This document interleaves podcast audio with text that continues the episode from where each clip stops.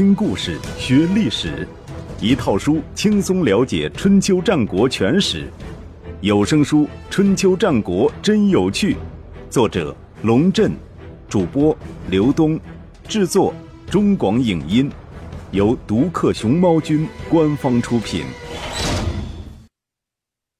第一百五十六集：伍子胥的神奇复仇录。伍子胥的复仇无疑是春秋战国史上最具有戏剧性的故事。众所周知，他后来借助吴国的力量，果然达到了消灭楚国的目的。但是，关于这一段历史，《左传》的记载很简洁。比如说，伍子胥离开楚国之后是如何来到吴国的，《左传》仅有“原如吴”三个字，简洁之至。司马迁想必看了很不过瘾。于是，在《史记》的《伍子胥列传》中加了很长一段传说，而东汉的赵晔更是煞有介事地整了一部《吴越春秋》，将伍子胥的故事说得有滋有味。另外，还有一部至今查不出作者的《越绝书》，也对伍子胥多有描述。综合各家之言，伍子胥的复仇之路应该是这样的：他首先去到宋国。找到了流亡在那里的大子建，这个决定说明伍子胥是相当有政治头脑的。要想找楚平王复仇，手里头必须有一张王牌，而大子建无疑是他能够拿到的最好的王牌。但是他的运气显然不太好。宋国当时正是宋元公时期，华相二世作乱，政局动荡不安，没有人顾得上大子建这位落魄的楚国王子。伍子胥和大子建商量，与其待在宋国耗费时间，不如到其他地方碰碰运气。于是两个人又来到了郑国。郑定公倒是相当礼遇大子建和伍子胥，让他们住在宾馆里，衣食住行都有专人照顾。也许在郑定公看来，大子建必定是楚平王的亲骨肉，说不定哪一天楚平王回心转意，要大子建回去呢。这样的客人不能得罪，得好好供着。但是对于大子建来说，锦衣玉食并非所求，寻回失去的地位才是最迫切的需要。而他在新郑住了几个月，按捺不住寂寞，偷偷跑到晋国去见晋顷公。这个时候的晋国已经是日薄西山，根本没心思插手楚国的内政。晋顷公更是泥菩萨过江，自身岌岌可危，但他还是摆出大国元首的架子，接见了大子建。倾听了大子建的哭诉之后，晋顷公提出一个相当坑爹的建议：既然郑伯那么信任你，你何不回到郑国去发动一场政变？到时候晋国出兵帮助你，里应外合，把郑国给灭了，你就是郑国的主人。大子建怦然心动，回到郑国，他便紧锣密鼓地准备政变。郑定公发现不对劲，派人跟踪大子建的行踪，很快发现他在图谋不轨。结果大子建被抓起来砍了头，伍子胥侥幸逃脱，带着大子建的儿子熊胜偷偷离开了新郑。以上遭遇使得伍子胥明白。要想报杀父之仇，宋国、郑国甚至晋国都靠不住，非得找吴国不可。但是去吴国的路途非常凶险，因为从河南到江苏必须经过安徽的大部分地区，这一带当时正是楚国的版图。而且楚国方面得知伍子胥从郑国逃出，也加强了搜查力度，严防他从眼皮底下逃脱。诸多传奇故事发生在这一次冒险的旅途中。在昭关，伍子胥遇到了最严密的盘查。当地守将把他的画像挂在关前，过关的行人必须站到画像前，一个个接受对照检查盘问。伍子胥在附近的村落中躲了四五天，一直想不出过关的良策，急得头发都白了。正在这时，一个被称为……东高公的好心老头认出了他，将他和熊胜接到自己家里，又叫来自己的好朋友黄埔讷与伍子胥相见。原来，黄埔讷长得和伍子胥很相似，加上伍子胥一夜白头，使得黄埔讷看起来更像正版的伍子胥。三个人商议好之后，由黄埔讷假扮伍子胥去过昭关。守关的士兵看到黄埔讷那副紧张的神情，再对照画像一看，立马认定他就是伍子胥，不由分说将他抓了起来，送到长官那里。而真正的伍子胥则趁乱跟着人群通过了昭关。等到伍子胥走远了，东高公才拄着拐杖，慢慢悠悠地来到关里找守将，向他表示祝贺，并提出要看看伍子胥。东高公在当地很有人望，守将和他也很熟，于是将伍子胥提出来。东高公一看便笑了：“兄弟，你搞错了。”这个不是伍子胥，他叫黄埔讷，是糟老头我的好朋友。今天约好了去郊游，怎么被你给抓起来了呢？守将大吃一惊，盘问了黄埔讷几个问题，又对着画像反复看了几次，终于承认了一个他不愿意承认的事实：这个伍子胥是山寨版的。没办法，他只好把黄埔讷放了。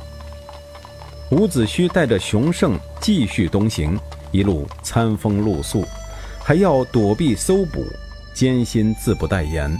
某一日来到长江边上，后有追兵，前有大江，两人只能躲在芦苇荡里，形势十分危急。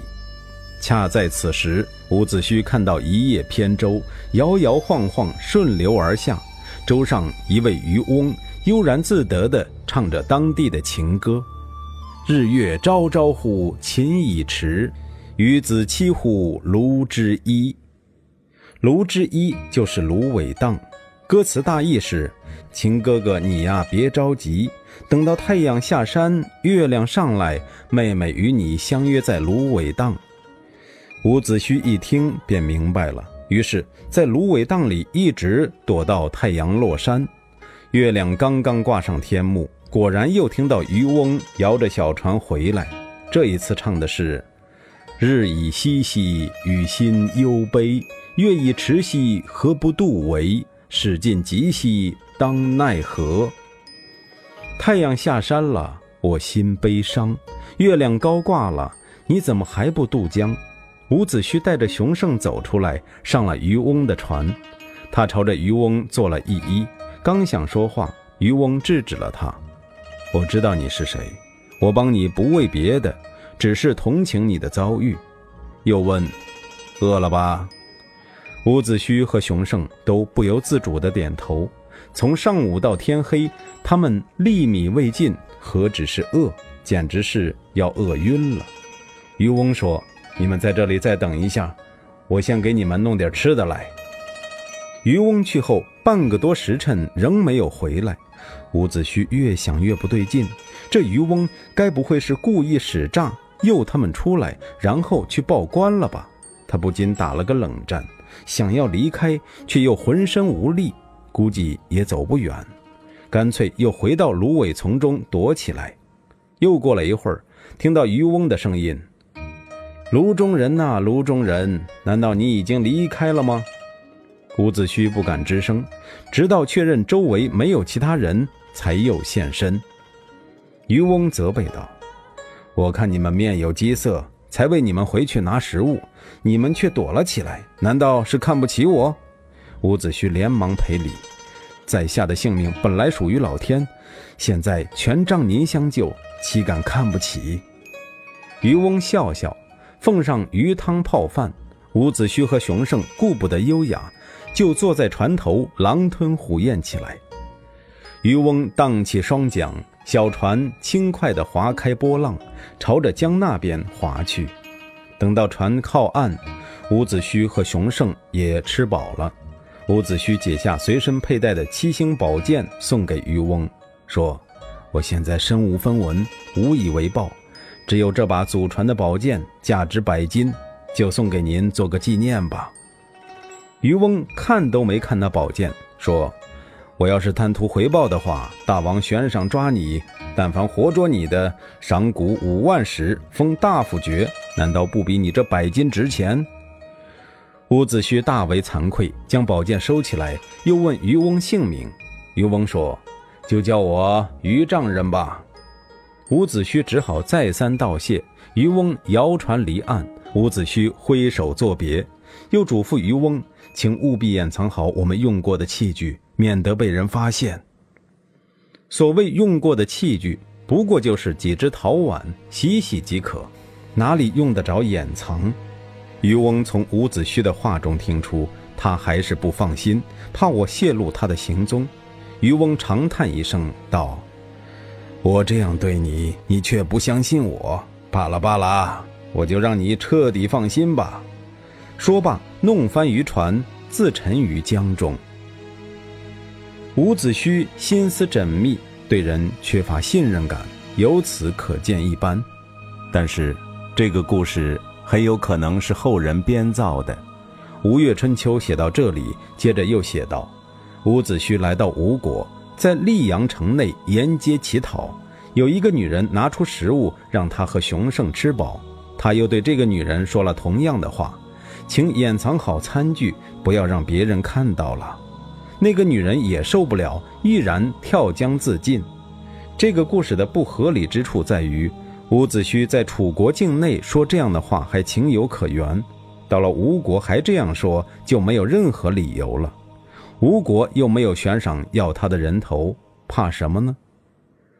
不管怎么样，伍子胥经历了千辛万苦，最终抵达了吴国的首都，而且很快见到了吴王僚，这是毋庸置疑的。他向吴王僚陈述了进攻楚国的诸多好处。吴王僚本来就对当年长安之战的失利耿耿于怀，一直想找个机会挽回面子。听了伍子胥的分析，未免心动。如果不是阖闾从中插一杠子，伍子胥的复仇计划似乎马上就能成为现实了。阖闾对吴王僚说：“这个人不过是想利用吴国的力量为自己报仇罢了，无缘无故讨伐楚国，对我们有什么好处？”吴王僚被浇了一盆冷水，清醒了许多。伍子胥不由得多看了阖闾几眼。只见这个年轻人长着一张养尊处优的脸，白白净净，胡须打理得一丝不苟，穿着打扮十分华丽，一副公子哥的模样，很难让人联想到长安之战中勇夺于黄的吴军英雄。此人不简单，伍子胥暗想。吴王僚确实是一个值得投靠的人物，但是相比之下，阖闾似乎更让伍子胥一见倾心。而且从阖闾的眼神中，伍子胥还读到了一种旁人难以觉察的欲望。阖闾并不甘于吴王僚之下，他想成为吴国的主人。阖闾有这种欲望是不难理解的。按照吴国兄终弟及的传统。姨妹死后，王位本应由季札继承，但是季札拒不接受，那就应该按父死子替的原则，由姨妹的长子阖闾继位。没想到辽这个伯父捷足先登，以先王寿梦庶子的身份抢占了王位，阖闾怎么吞得下这口气？没费多少思量，伍子胥便做出一个重大决定。他要成为阖闾的朋友，而不是敌人。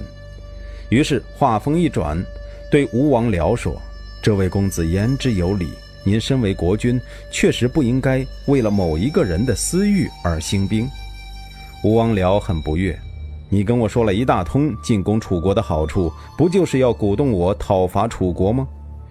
伍子胥说：“国君是一国之人的国君，不能意气用事，军国大事尤其如此。”如果为了下臣而兴兵，不是为君之道，请您三思。阖闾意味深长地看了伍子胥一眼，伍子胥的眼神和他一接触，赶紧闪开，装作若无其事的样子。这一看一闪，两个人便勾搭上了。吴王僚却没有注意到这一幕，更没有想到这次会面会给他带来灭顶之灾。伍子胥见过吴王僚之后，便主动隐退，带着熊胜过起了躬耕于野的隐居生活。当然，所谓躬耕，恐怕只是掩人耳目。每个月都有人从阖闾府上给他们送来吃用之物，日子过得还是蛮惬意的。伍子胥给阖闾的回报是一个人，这个人名叫专诸。据《吴越春秋》记载，伍子胥在逃亡途中见到专诸在路上和人发生争执。对方人多势众，专诸浑然不惧，怒目圆睁，有万人之气，把对方逼得节节后退。然而就在这个时候，专诸的老婆已在门口娇滴滴地唤了一声：“猪，你还不回家吃饭？”专诸立马泄了气，顾不得打人，老老实实回家吃饭。伍子胥觉得又好气又好笑，拦住他问：“你一个大男人？”刚刚还在大发雷霆，怎么老婆一句话就把你弄得服服帖帖了呢？专诸横了他一眼，你看看我，看仔细点儿，我像是个傻瓜吗？不像。那你说话为什么那么粗鲁？告诉你，我是屈居一人之下，万人之上，明白吗？伍子胥一听，满肚子不屑，立马化为敬佩之情，当即向专诸赔礼道歉。专诸见伍子胥仪表堂堂，想必不是一般人，也请他到家中一叙，两人竟成莫逆之交。自古以来，怕老婆还振振有词的专诸当属第一人。冯梦龙写《东周列国志》到这一节，也许觉得怕老婆这种事儿非英雄所为，便将那女人的身份改为专诸的老母。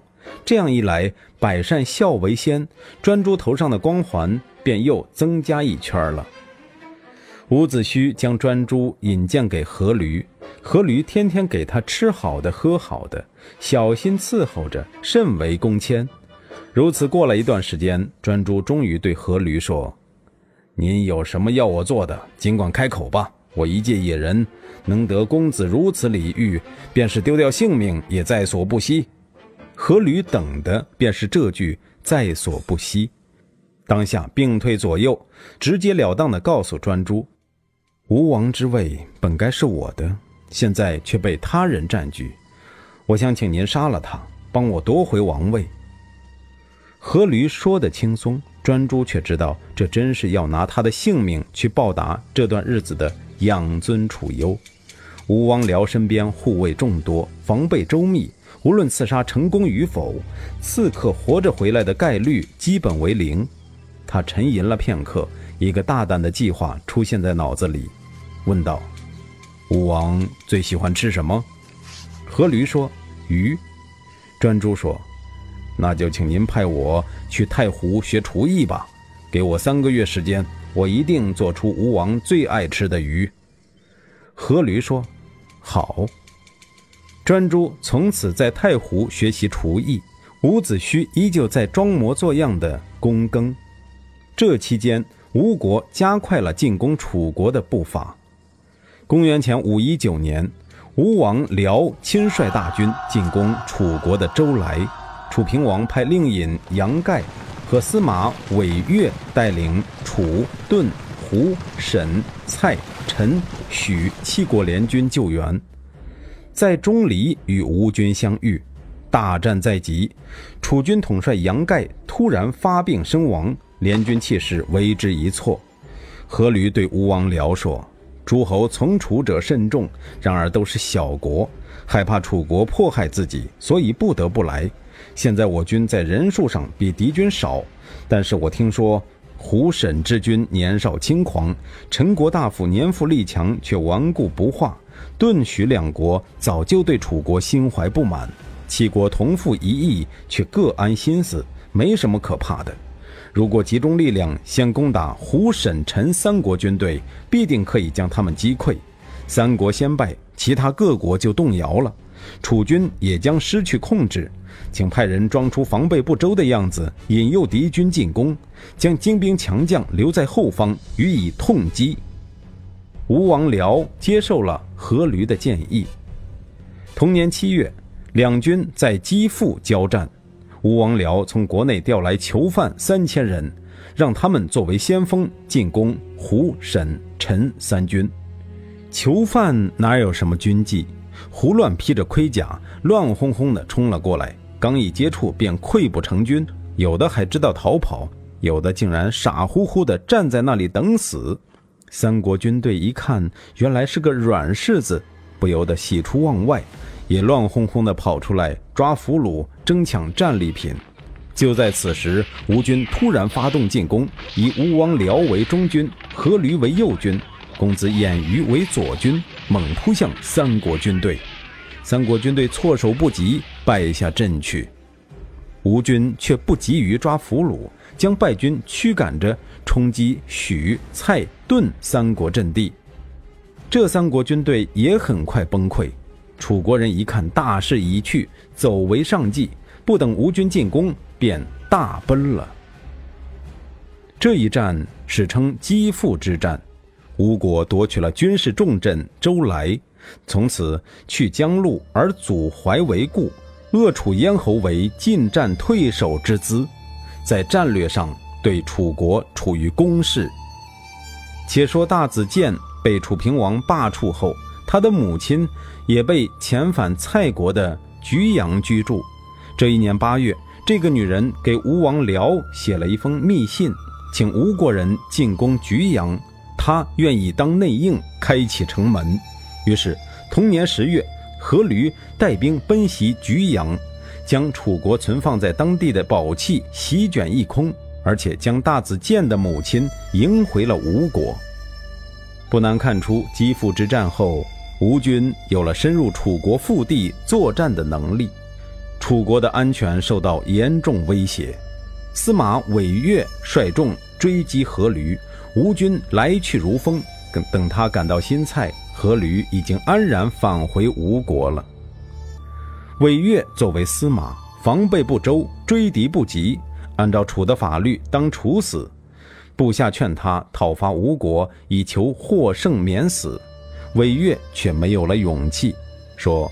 国君夫人都被人抢走了，我死罪难免。如果再跑到吴国去打一次败仗，就算是多死一次都不够抵罪了。于是自缢身亡。司马尚且如此，可见楚国在遭受了连续两次重大打击之后，上下都弥漫在一种失败的情绪之中，士气萎靡不振。杨盖死后，囊瓦接受令尹。囊瓦是公子真的孙子，这位贵胄之后生的玉树临风，却是外强中干。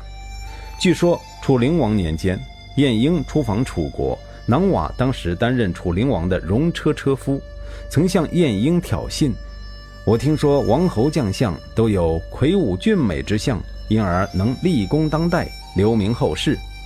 您身长五尺，力不能伏击，不觉得羞愧吗？”晏婴回答。当年乔如身长九尺而被鲁国所杀，南宫长万神力盖世却死于宋国。您长得那么高大，还不是只能为楚王御马吗？将囊瓦弄了个大红脸。囊瓦上台的第一件事便是加固郢都的城墙，这也是时势所逼。谁知道那些不要命的吴国人会不会突然杀到郢都来呢？但是。左司马沈尹须对囊瓦的未雨绸缪持批评意见。子长这样做不是保护郢都，而是灭亡郢都。如果人不能为国，就算城墙加得再高也是无益。